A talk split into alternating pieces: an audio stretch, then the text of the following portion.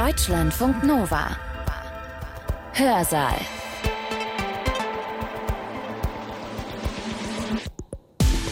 Herzlich willkommen, ich bin Sibylle Salewski.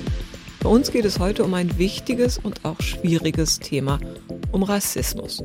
Noch immer werden bei uns in Deutschland und in vielen anderen Ländern der Welt Menschen benachteiligt, einfach weil sie zum Beispiel eine bestimmte Hautfarbe haben. Um daran etwas zu ändern, braucht es vieles, praktische Maßnahmen vor allem. Aber es hilft auch und ist wichtig, uns darüber klar zu werden, was wir eigentlich genau meinen, wenn wir von Rassismus sprechen. Was ist Rassismus? Schwarze, Weiße und andere Menschen gibt es, aber sie gibt es tatsächlich nur, weil bestimmten Eigenschaften, wie etwa der Hautfarbe von Menschen, gesellschaftlich eine Bedeutung beigemessen wird und Menschen auf dieser Grundlage unterschiedlich behandelt werden. Wenn wir daran interessiert sind, an diesen Benachteiligungen etwas zu ändern, glaube ich, dass man die Ursachen dieser Benachteiligung differenziert beschreiben muss. Wie sollten wir institutionellen Rassismus begreifen? Das ist die Frage, um die es heute bei uns im Hörsaal geht. Was ist institutioneller Rassismus? Christina Leopold ist Philosophin. Sie beschäftigt sich seit längerem mit dem Thema Rassismus. In ihrem Vortrag erklärt sie zunächst, was wir unter einer Institution oder einer Organisation eigentlich verstehen. Und im nächsten Schritt fragt sie dann, was für Eigenschaften oder Regeln oder Strukturen in einer Institution oder Organisation es denn eigentlich genau sind, die diese Institution dann vielleicht rassistisch machen. Eine Bildungseinrichtung zum Beispiel oder eine Polizeibehörde. Leopold plädiert dafür, dass wir unser Verständnis von institutionellem Rassismus weder zu eng noch zu weit fassen sollten. Warum? Das erklärt sie in ihrem Vortrag und macht auch einen eigenen Vorschlag für eine Definition. Christina Leopold hat ihren Vortrag am 26. Oktober 2022 gehalten und zwar am Institut für Philosophie an der Humboldt-Universität zu Berlin. Er hat den Titel Was ist institutioneller Rassismus? Im Zentrum meines Vortrags heute steht die Frage, was ist institutioneller Rassismus?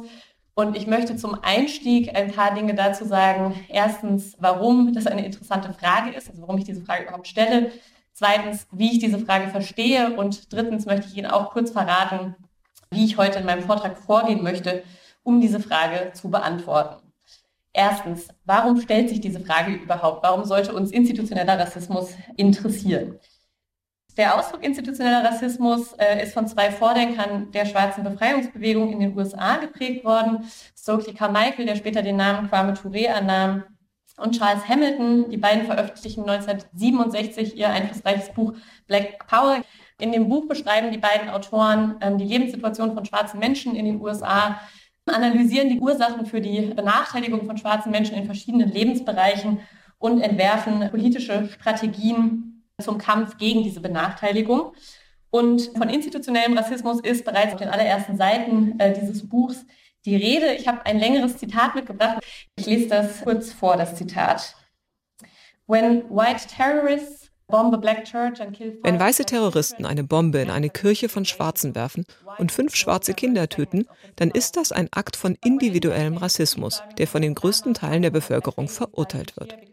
Wenn aber in derselben Stadt, Birmingham, Alabama, jedes Jahr 500 schwarze Babys sterben, weil ihnen ordentliches Essen, Unterkunft und medizinische Versorgung fehlen, und wenn Tausende mehr vernichtet und verstümmelt werden, physisch, emotional und intellektuell, aufgrund von Armut und Diskriminierung der schwarzen Community, dann ist das eine Folge von institutionellem Rassismus.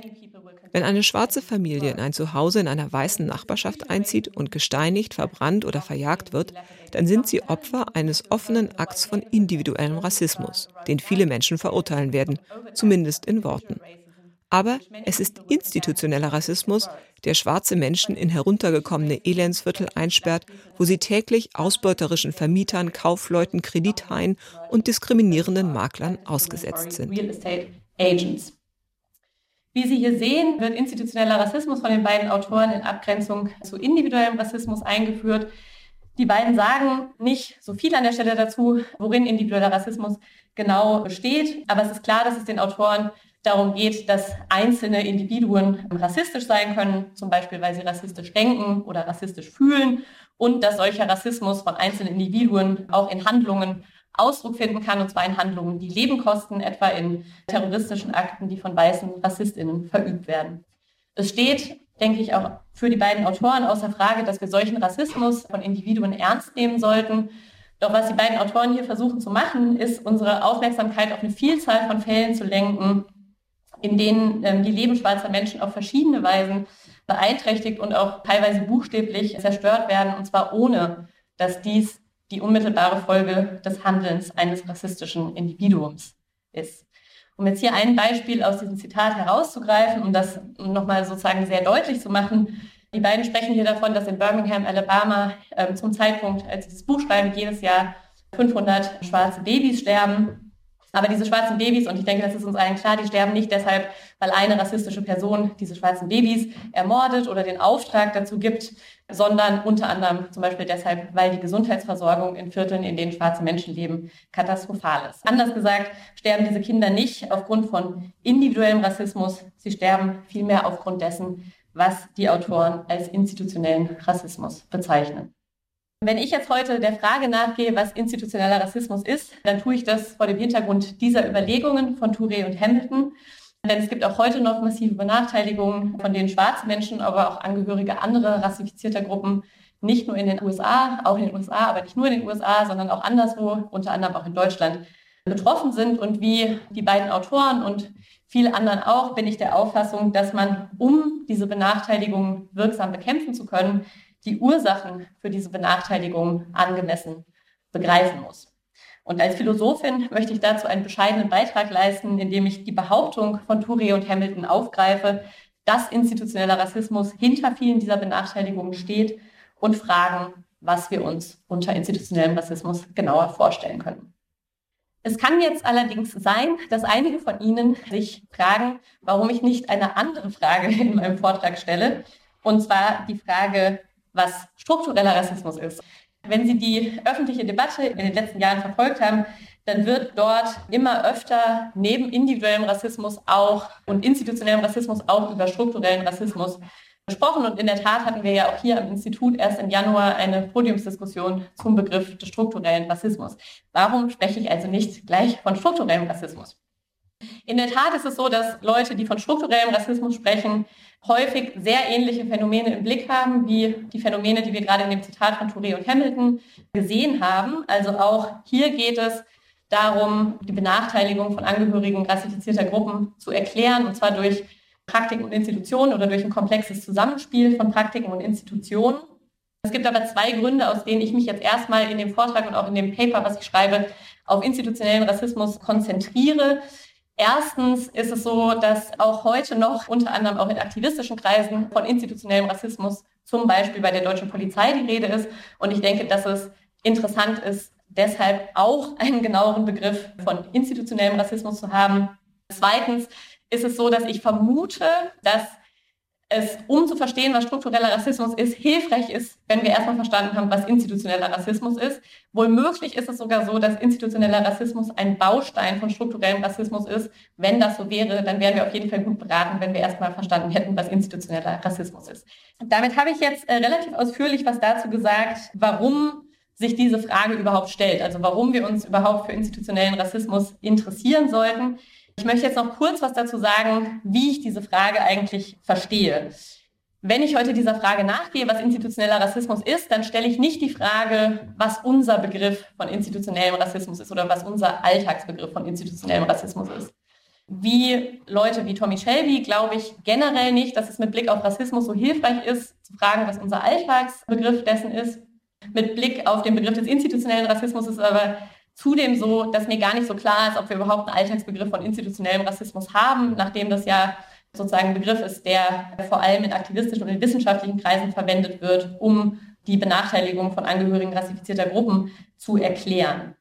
Eine andere Strategie könnte jetzt darin bestehen, naja, wir gucken einfach mal, wir treten mal einen Schritt raus in die soziale Welt und äh, schauen uns an, worauf der Ausdruck institutioneller Rassismus referiert. Und dann können wir irgendwie klären, was institutioneller Rassismus ist. Aber auch da hätte ich den Verdacht, dass wir erstmal eine genauere Vorstellung davon haben müssen, worüber wir da eigentlich sprechen, äh, um diesen Schritt in die Welt raus tun zu können. Insofern scheint mir das auch alleinstehend äh, keine gute Strategie zu sein. Insofern ist das, was ich hier heute vorhabe, kann man sozusagen inspiriert von Arbeiten von Leuten wie Sally Hesslinger, aber auch David Plunkett so verstehen, dass es eine Frage derart ist, also eine normative Frage letztlich, wie sollten wir X verstehen? In dem Fall, wie sollten wir institutionellen Rassismus begreifen?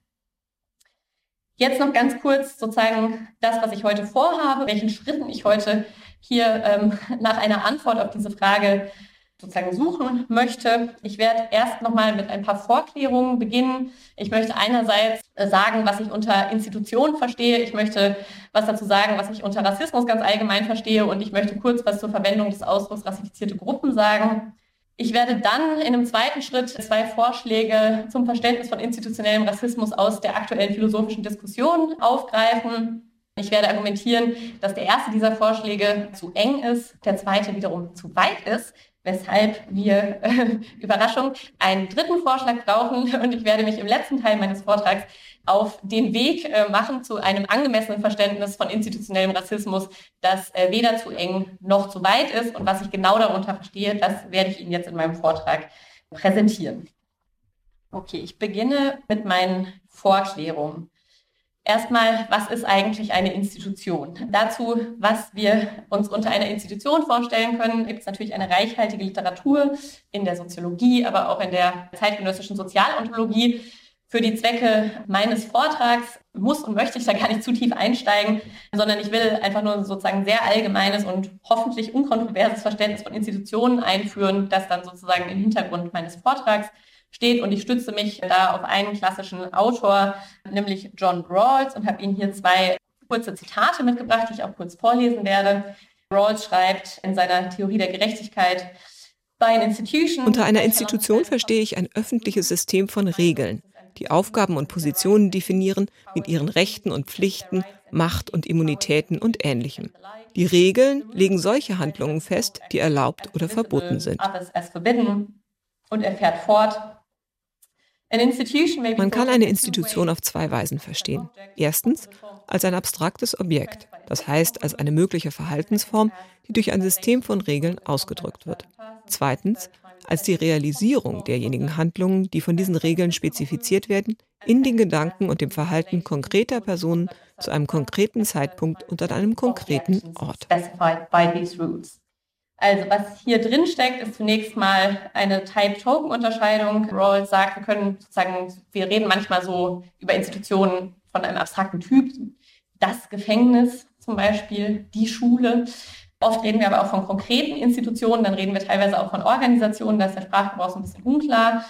Meine Vermutung ist, dass wenn wir über institutionellen Rassismus sprechen, dass wir dann in der Regel über Tokens sprechen, und zwar nicht nur über einzelne, sondern über Sets von Tokens, aber das ist vielleicht auch was, wo wir in der Diskussion auch gerne nochmal drauf zurückkommen können. Also wenn wir zum Beispiel über sowas wie Rassismus bei der, institutioneller Rassismus bei der deutschen Polizei sprechen, wäre meine Vermutung, dass wir tatsächlich über Sets von Tokens sprechen. Aber genau, da können wir nochmal drüber sprechen.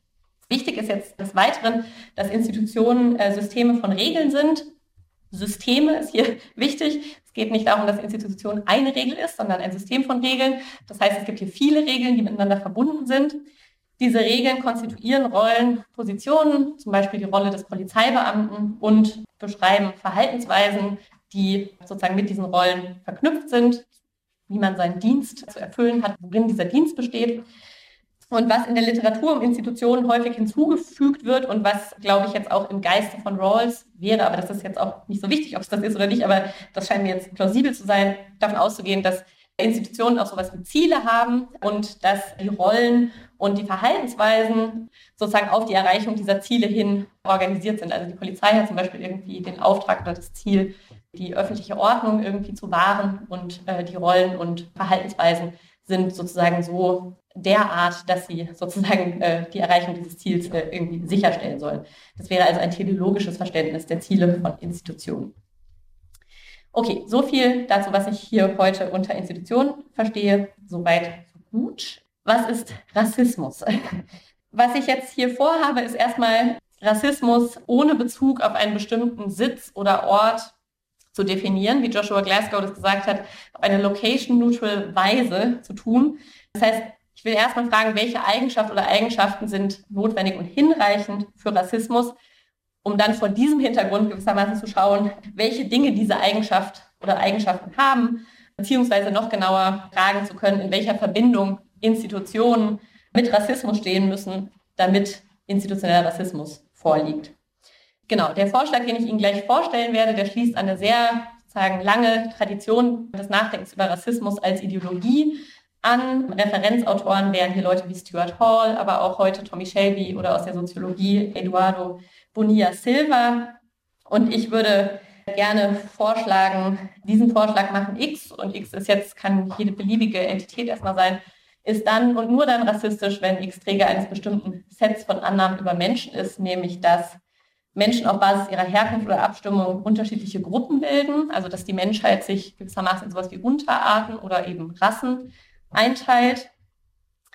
Das äh, Mitglied einer solchen Gruppe zu sein bedeutet, über eine Reihe von Eigenschaften, und zwar physischen wie sozialen, psychischen, kulturellen zu verfügen, die Mitgliedern dieser Gruppe eigen sind. Also dass es hier sowas wie ein Wesen gibt, an dem die Gruppenmitglieder partizipieren und dass einige dieser Eigenschaften in moralischer Hinsicht bedeutsam sind und eine unterschiedliche Behandlung rechtfertigen. Wenn man das jetzt anschaut, dieses Set von Annahmen, denke ich, dass offensichtlich ist, dass es zutiefst problematisch ist. Äh, die erste Annahme ist, wenn man die Debatten in der Populationsgenetik über die letzten Jahrzehnte verfolgt hat, mindestens irreführend, wenn nicht falsch.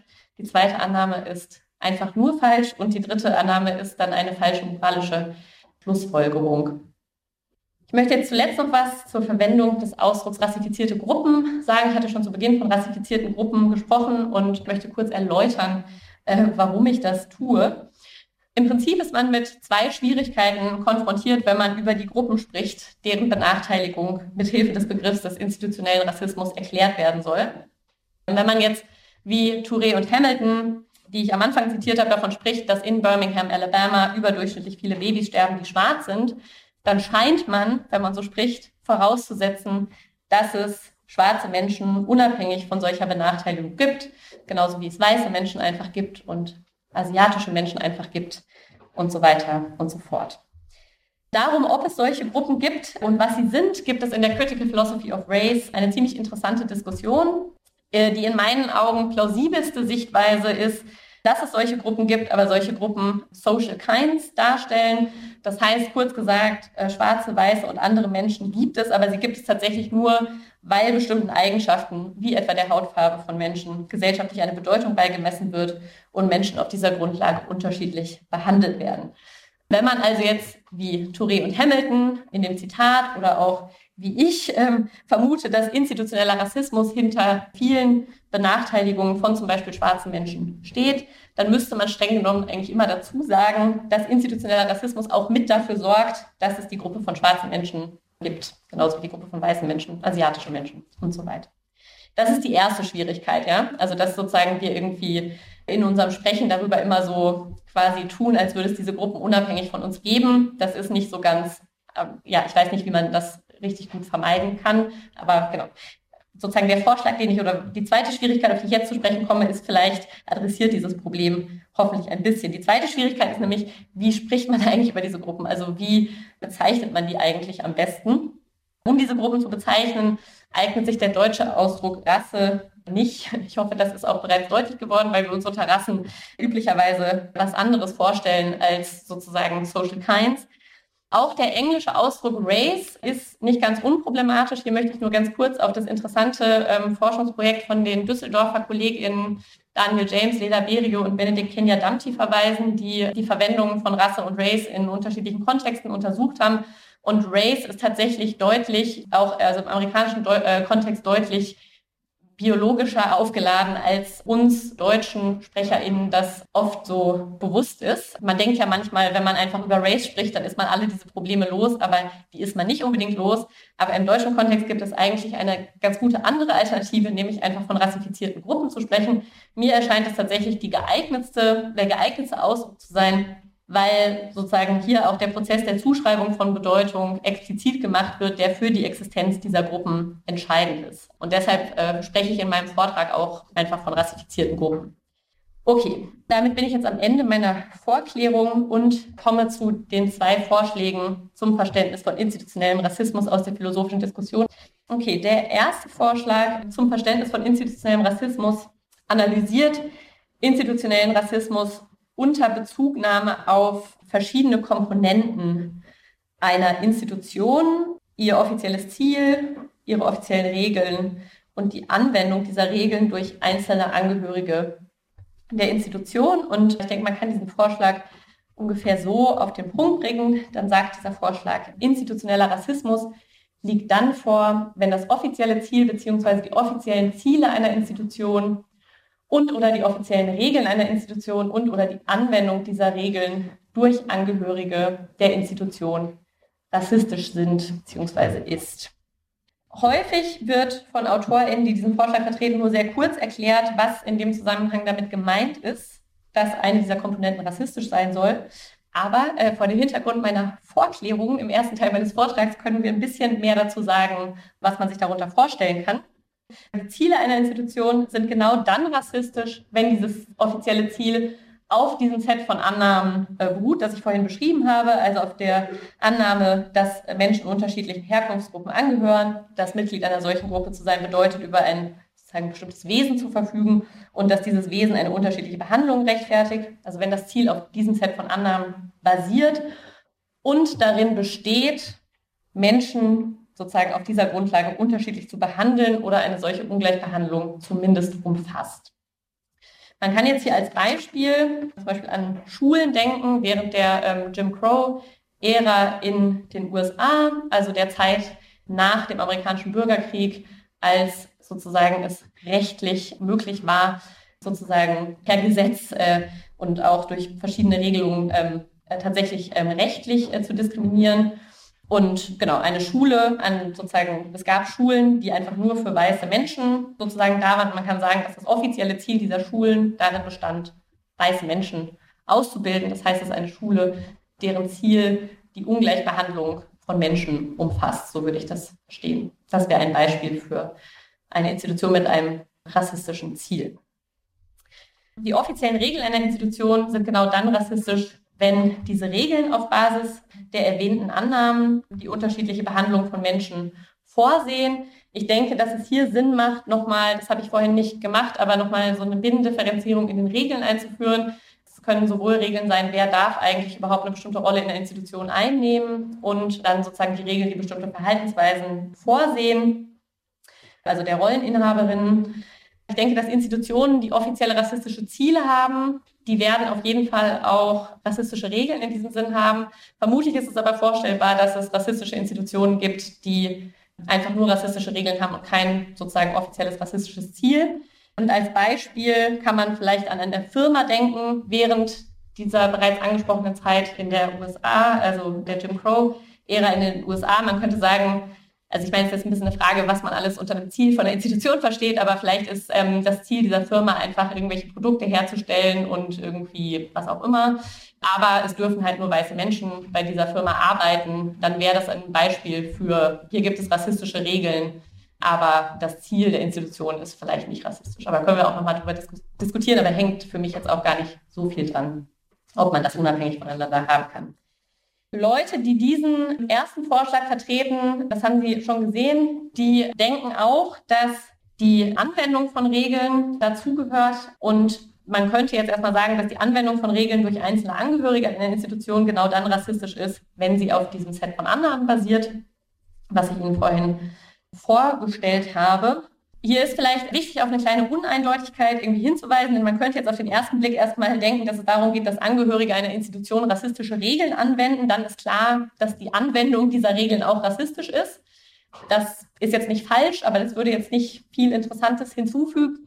Deshalb ist es wichtig, hier zu sehen, dass es hier um was anderes geht. Ähm, hier geht es tatsächlich um die Weise, in der bestehende Regeln angewandt werden. Also die Regeln selbst werden von Einzelnen auf rassistische Weise angewandt. Und ich denke, das setzt voraus, dass die Regeln nicht selbst rassistisch sind, sondern, also ich glaube, es macht vermutlich keinen Sinn, dass man rassistische Regeln rassistisch anwendet, sondern setzt vermutlich voraus, dass die Regeln selbst nicht rassistisch sind. Die werden aber von Einzelnen auf rassistische und das heißt letztlich auf falsche oder verzerrte Weise angewandt werden.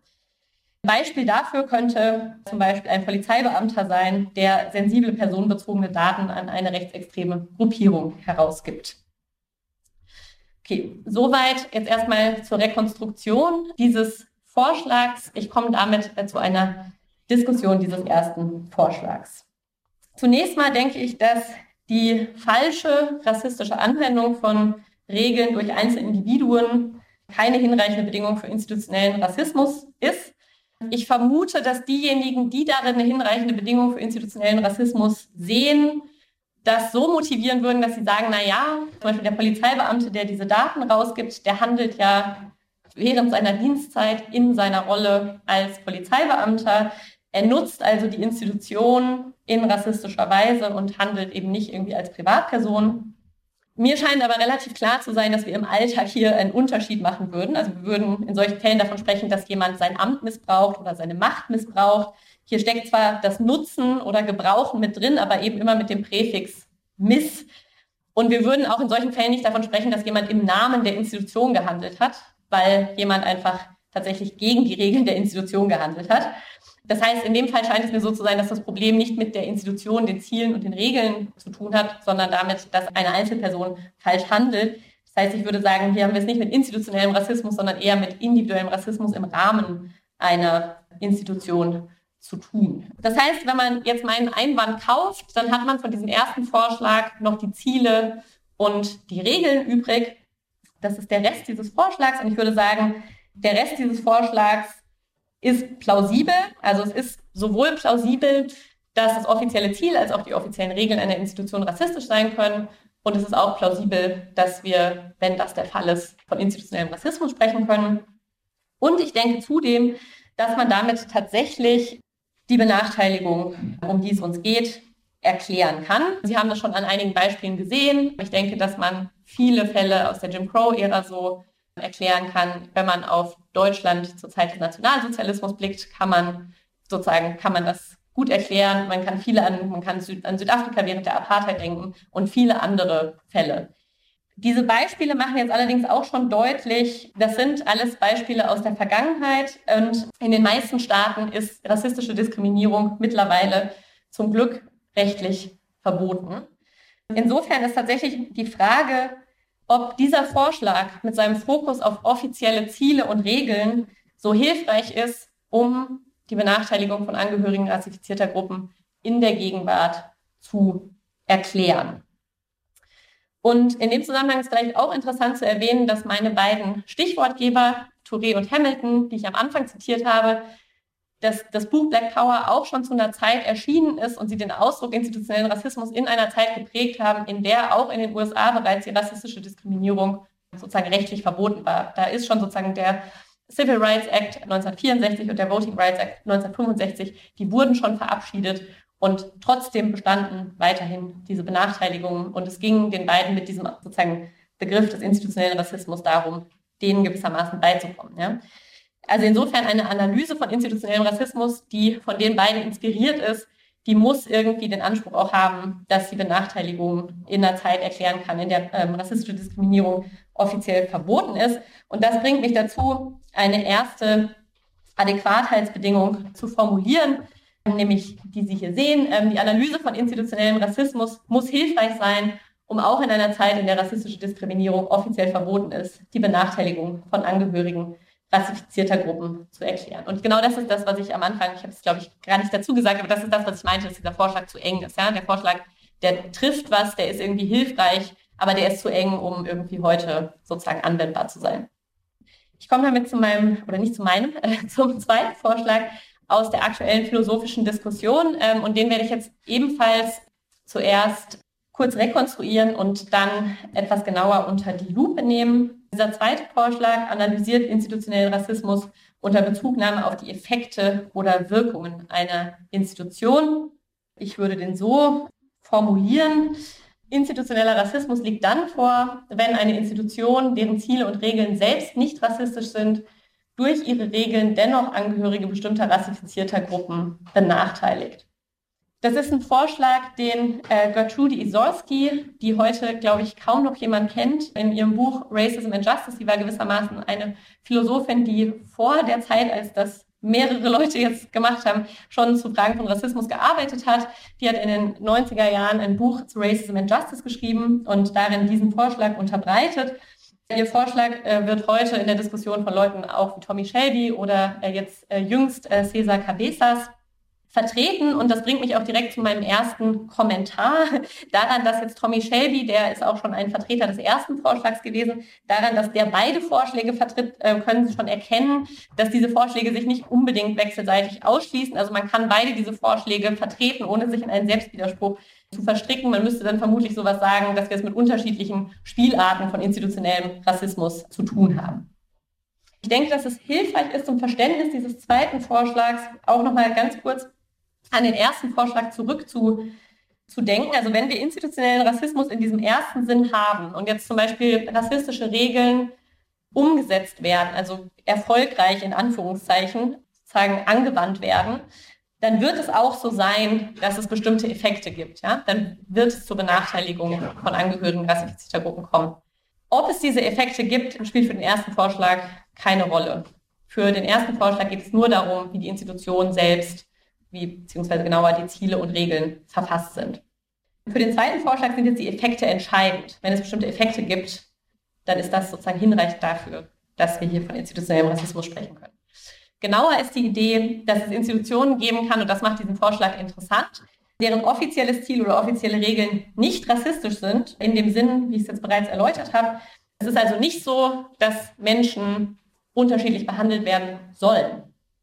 Nichtsdestotrotz hat die Institution den Effekt, dass Menschen sozusagen unterschiedlich behandelt werden oder genau unterschiedlich, äh, unterschiedliche Outcomes sozusagen produziert werden.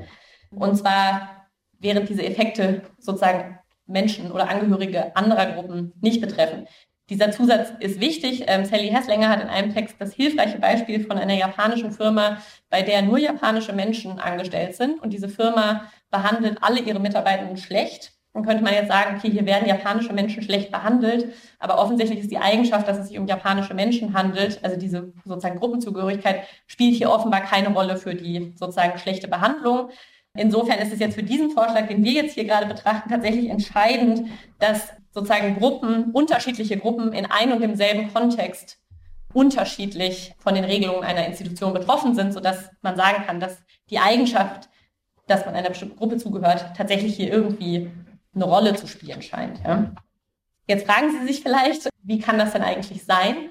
Also wie kann es sein, dass eine Institution sich mit ihren Regeln so unterschiedlich auf sozusagen Gruppen in einem und demselben Kontext auswirkt, wenn doch die Ziele und die Regeln der Institution nicht selbst rassistisch sind, also wenn es gar nicht der Sinn der Institution ist, diese Auswirkungen zu haben.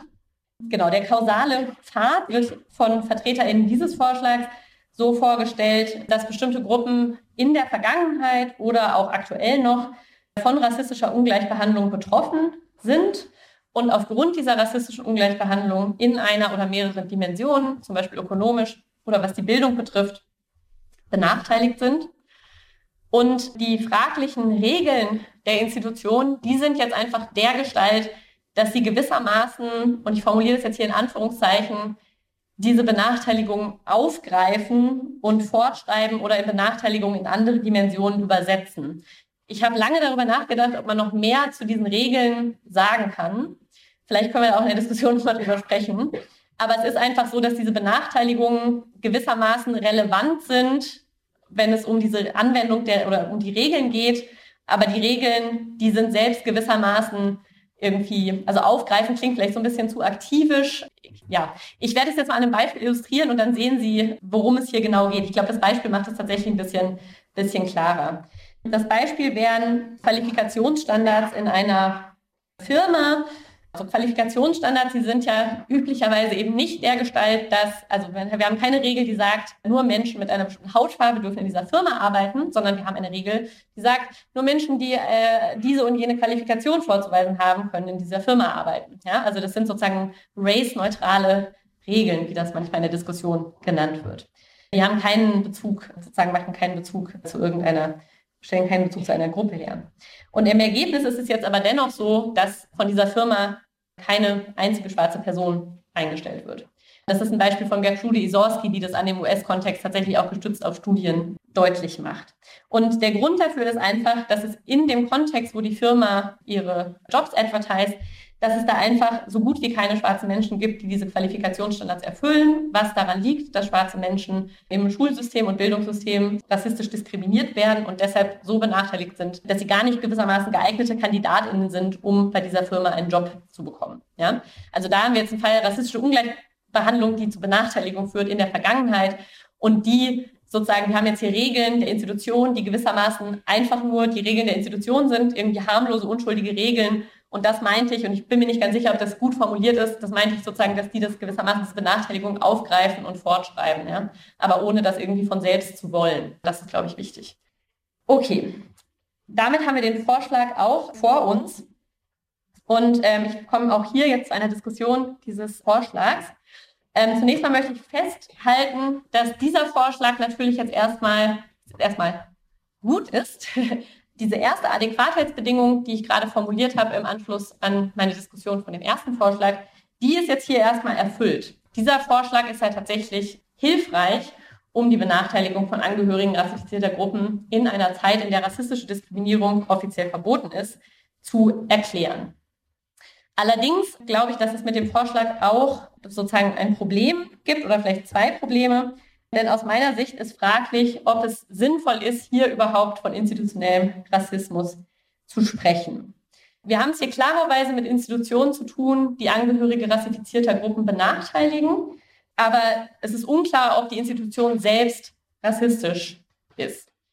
Jetzt, wenn man das Verständnis von Rassismus annimmt, was ich im ersten Teil in meinen Vorklärungen eingeführt habe, dass X dann und nur dann rassistisch ist, wenn es Träger von diesem Set von Annahmen über Menschen ist, dann müsste es also irgendwie der Fall sein, dass die Institution Träger dieser Annahmen ist, um rassistisch zu sein. Ja, die Institution müsste irgendwie, diese Annahmen müssten der Institution irgendwo innewohnen oder die Institution beseelen oder durchdringen auf irgendeine Art und Weise, dass wir davon sprechen können, dass die Institution selbst rassistisch ist. Insofern ist das, was ich hier artikuliere, so eine Version dessen, was häufig als Conceptual Inflation Worry, also dass hier der Begriff auf eine zu weite Art und Weise verwendet wird, artikuliere. Ich denke, es gibt auch einen praktischen Grund, warum wir uns sozusagen Sorgen um solche Conceptual Inflation an dieser Stelle machen sollten. Insbesondere, wenn wir, was wir hoffentlich alle sind, daran interessiert sind, an diesen Benachteiligungen etwas zu ändern, glaube ich, dass man die Ursachen dieser Benachteiligung differenziert beschreiben muss. Damit will ich auf keinen Fall sagen, dass es solche Fälle nicht gibt. Die gibt es. Und ähm, ich denke, wir sollten sehr, sehr aufmerksam sein äh, dafür, wie bestimmte Institutionen, zum Beispiel auch unsere eigene Universität, bestehende Benachteiligungen weiter fortschreibt. Dennoch glaube ich, dass wenn man sozusagen politisch, praktisch was tun möchte, dass es wichtig ist, das irgendwie auseinanderzuhalten. Und ich glaube, das kann man auch an dem Beispiel mit den Qualifikationsstandards nochmal ganz gut deutlich machen. Es macht einfach in der politischen Praxis auch einen Unterschied, ob Leute deshalb nicht eingestellt werden, weil sie sozusagen von der Institution für unfähig gehalten werden oder ob sie relevante sozusagen Vorkenntnisse, Qualifikationen nicht mitbringen.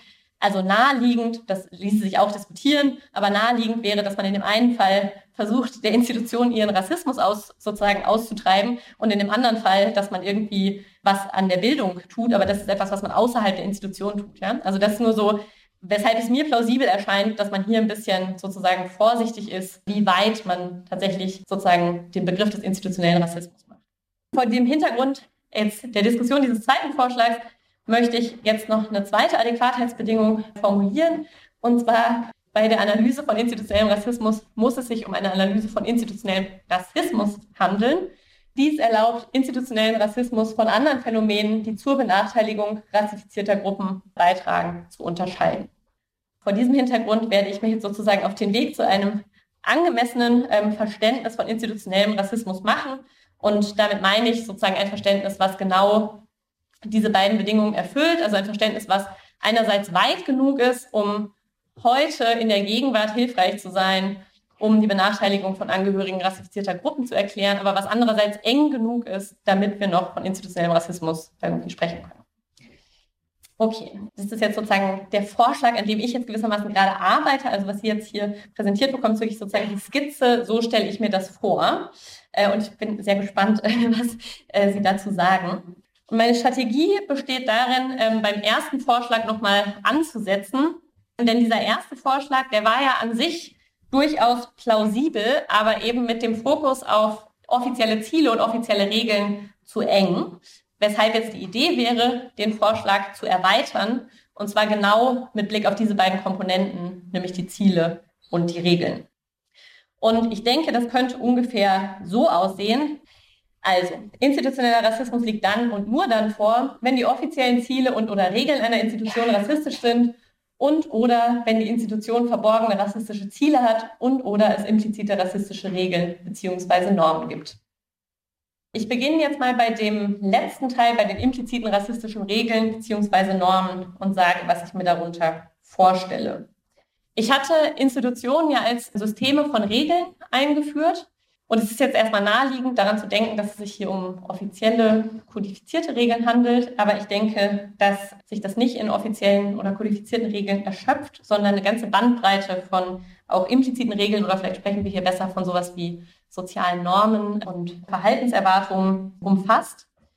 Und um deutlich zu machen, was ich da im Blick habe, kann man vielleicht auch nochmal an das Beispiel der Polizei denken. Also es gibt natürlich bestimmte Gesetze und Verordnungen, die regeln, worin der Dienst eines Polizeibeamten besteht. Aber es gibt eben auch eine ganze Reihe von Dingen, wie man Dinge tut, wie man Dinge auf Streife tut, welche Personen man kontrolliert, in welchen Gegenden man kontrollieren sollte. Die sind nirgends festgeschrieben, sondern das ist etwas, was man tatsächlich auch on the job lernt, wenn man sozusagen in die Institution eintritt, ist das gewissermaßen ein praktisches Wissen, was man erwirbt, wenn man Teil der Institution ist. Und ich denke, dass jetzt solche Erwartungen oder Normen, welche Arten von Personen sollten wir kontrollieren, in welchen Gegenden sollten wir kontrollieren, sollten wir Drogenkontrollen durchführen, dass die ähm, von rassistischen Annahmen informiert sein können. Also wenn jetzt zum Beispiel in einer bestimmten Gegend eine bestimmte Bevölkerungsgruppe sozusagen wohnt und es in der Institution Annahmen über diese Gruppe von Menschen gibt, äh, die rassistisch sind und diese Annahmen sozusagen dazu führen, dass in diesen Vierteln verstärkt irgendwie zum Beispiel Drogenkontrollen durchgeführt werden, dann könnte man davon sprechen, dass die impliziten Regeln oder Normen der Institution rassistisch sind. Wenn das so wäre, dann wäre das eine hinreichende Bedingung, um von institutionellem Rassismus zu sprechen. Die andere Möglichkeit ist, dass es verborgene rassistische Ziele geben kann. Und die erste Frage, die sich in dem Zusammenhang vermutlich stellt, ist, äh, wie es eigentlich sein kann, dass eine Institution ein verborgenes oder ein verdecktes rassistisches Ziel haben kann. Also uns ist irgendwie klar, was so offizielle Ziele sein können und die werden dann auch irgendwie vielleicht auf Websites irgendwie bekannt gegeben oder so. Aber was ist eigentlich so ein verborgenes Ziel und woran können wir das irgendwie erkennen? Naja, also ich meine, eine Möglichkeit wäre, dass eine Institution bei ihrer Entstehung oder im Lauf ihrer Geschichte oder also ihrer Existenz mit einem solchen Ziel ausgestattet wurde und dass es bestimmte Gründe gab, warum man das lieber geheim gehalten hat, dass die Institution auch dieses Ziel hat. Und wenn das jetzt sehr verschwörungstheoretisch klingt, es gibt tatsächlich ein gutes Beispiel aus dem Universitätskontext für genau das, was ich hier im Sinn habe. In den äh, Nullerjahren hat ein amerikanischer Historiker ein Buch veröffentlicht zu den Zulassungs, das heißt uh, The Chosen, und der Historiker heißt Jerome Carabell. Und der untersucht die Zulassungssysteme von amerikanischen Elite-Universitäten im 20. Jahrhundert. Und es war tatsächlich so, dass Universitäten wie Harvard, Princeton und Yale sich zu Beginn des 20. Jahrhunderts große Sorgen gemacht haben, dass zu viele Jüdinnen und Juden an die Universitäten kamen und dann hat man relativ schnell einen Backlash erlebt, als man das publik gemacht hat, dass das ein Problem ist. Und diese Universitäten haben ihre Admission Systems dann so umdesignt, dass solche Dinge wie Character oder Athletic Prowess, also athletische Eignung, sozusagen Merkmale im Zulassungsverfahren wurden, weil man annahm, dass sozusagen diese Gruppen diese Merkmale nicht aufweisen. Und das ist tatsächlich gut historisch belegt und da kann man tatsächlich sagen, hier wurde sozusagen, und da könnte man sagen, naja, dann hatte die Institution vermutlich tatsächlich das Ziel, dass eine bestimmte Gruppe von Menschen da nicht bevorzugt ausgebildet werden, worden sollte. Oder wir wollten möglichst wenig von diesen Leuten haben, aber wir haben das sozusagen, wir wollen möglichst wenig von diesen Menschen ausbilden, aber wir können das nicht offiziell sagen, deshalb designen wir das System so. Das wäre tatsächlich, glaube ich, ein gutes Beispiel für ein verborgenes rassistisches Ziel. Eine offene Frage, an der ich gerade sitze, ist, vielleicht haben Sie ja auch noch Ideen dazu, ist, ähm, ob Institutionen auch äh, verborgene rassistische Ziele in meinem Sinn haben können, wenn sie nicht von Individuen oder ohne von Individuen so designt worden zu sein. Wenn man zum Beispiel das Buch von Michelle Alexander zu The New Jim Crow in den USA gelesen hat, zu den Transformationen des Gefängnissystems, das ist eine sehr plausible Darstellung, wie das heutige Gefängnissystem in den USA und die einzelnen Institutionen darauf hinwirken, sozusagen, oder den Effekt haben oder die Funktion haben. Das ist jetzt ein bisschen die Funktion haben, sozusagen irgendwie die schwarze Bevölkerung zu kontrollieren. Das kann man, glaube ich, sehr plausibel so rekonstruieren. Die Frage ist so ein bisschen, ich würde das eigentlich gerne mit meinem sozusagen Vorschlag zu institutionellem Rassismus mitfassen können, aber ich bin mir da noch nicht so sicher, wie ich das genau äh, tun kann. Aber jedenfalls, das ist jetzt erstmal der Vorschlag, äh, den ich weiter ausbuchstabieren möchte. Dieser Vorschlag ist, ich hoffe, das ist klar geworden, weit genug, um die Benachteiligung von Angehörigen rassifizierter Gruppen auch in unserer Gegenwart zu erklären. Ich denke, es ist auch klar geworden oder ich hoffe, dass ich Sie davon überzeugen konnte, dass der aber immer noch eng genug ist, dass wir hier plausiblerweise auch ähm, einen Vorschlag zu institutionellem Rassismus vor uns haben. Genau, ich bin damit am Ende meines Vortrags und bedanke mich für Ihre Aufmerksamkeit und freue mich auf die Diskussion. Das war die Philosophin Christina Leopold über institutionellen Rassismus. Sie hat ihren Vortrag am 26. Oktober 2022 gehalten am Institut für Philosophie an der Humboldt-Universität zu Berlin. Deutschlandfunk Nova.